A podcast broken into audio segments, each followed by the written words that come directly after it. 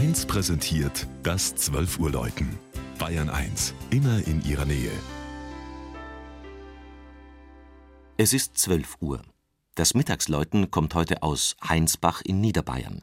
Georg Impler ist dafür in das Donau-Isar-Hügelland gefahren.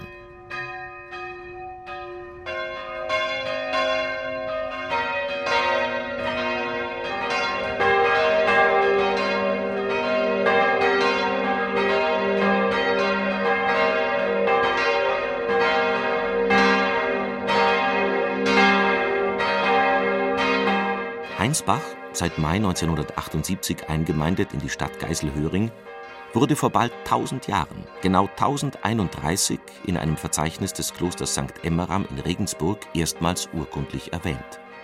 Gegen Ende des 16. Jahrhunderts war der Ort zum Verwaltungssitz dreier klösterlicher Hofmarken aufgestiegen.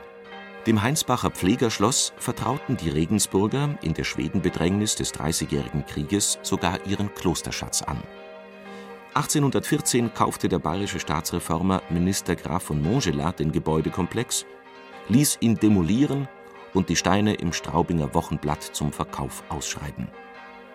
Neben der Landwirtschaft war für Heinsbach auch seine Lage direkt am Salzhandelsweg zwischen Salzburg und Regensburg von wirtschaftlicher Bedeutung. Heute pendeln viele Heinsbacher Bürger nach Dingolfing und Regensburg zu den Arbeitsplätzen in der Autoindustrie. Die Pfarrkirche St. Johannes mit ihrem eindrucksvollen Zwiebelkuppelturm und dem vierstimmigen Geläut wurde 1712 als Erweiterungsbau über einer einschiffigen romanischen Anlage errichtet und im barocken Stil umgestaltet. 1902 musste sie nochmals verlängert werden und bekam ihre Empore. Der Hochaltar stammt aus dem Jahr 1715. Er zeigt zwischen den zwei gewundenen Säulen das Abbild Mariens mit dem Jesuskind und dem Johannesknaben und darüber im Auszug Johannes, den Lieblingsjünger Jesu auf Patmos. Die Kirche ist ja beiden Johannespatronen, dem Täufer und dem Evangelisten geweiht.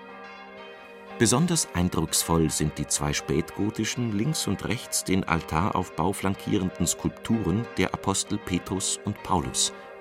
Sie dürften von einem unbekannten Künstler um 1490 geschnitzt worden sein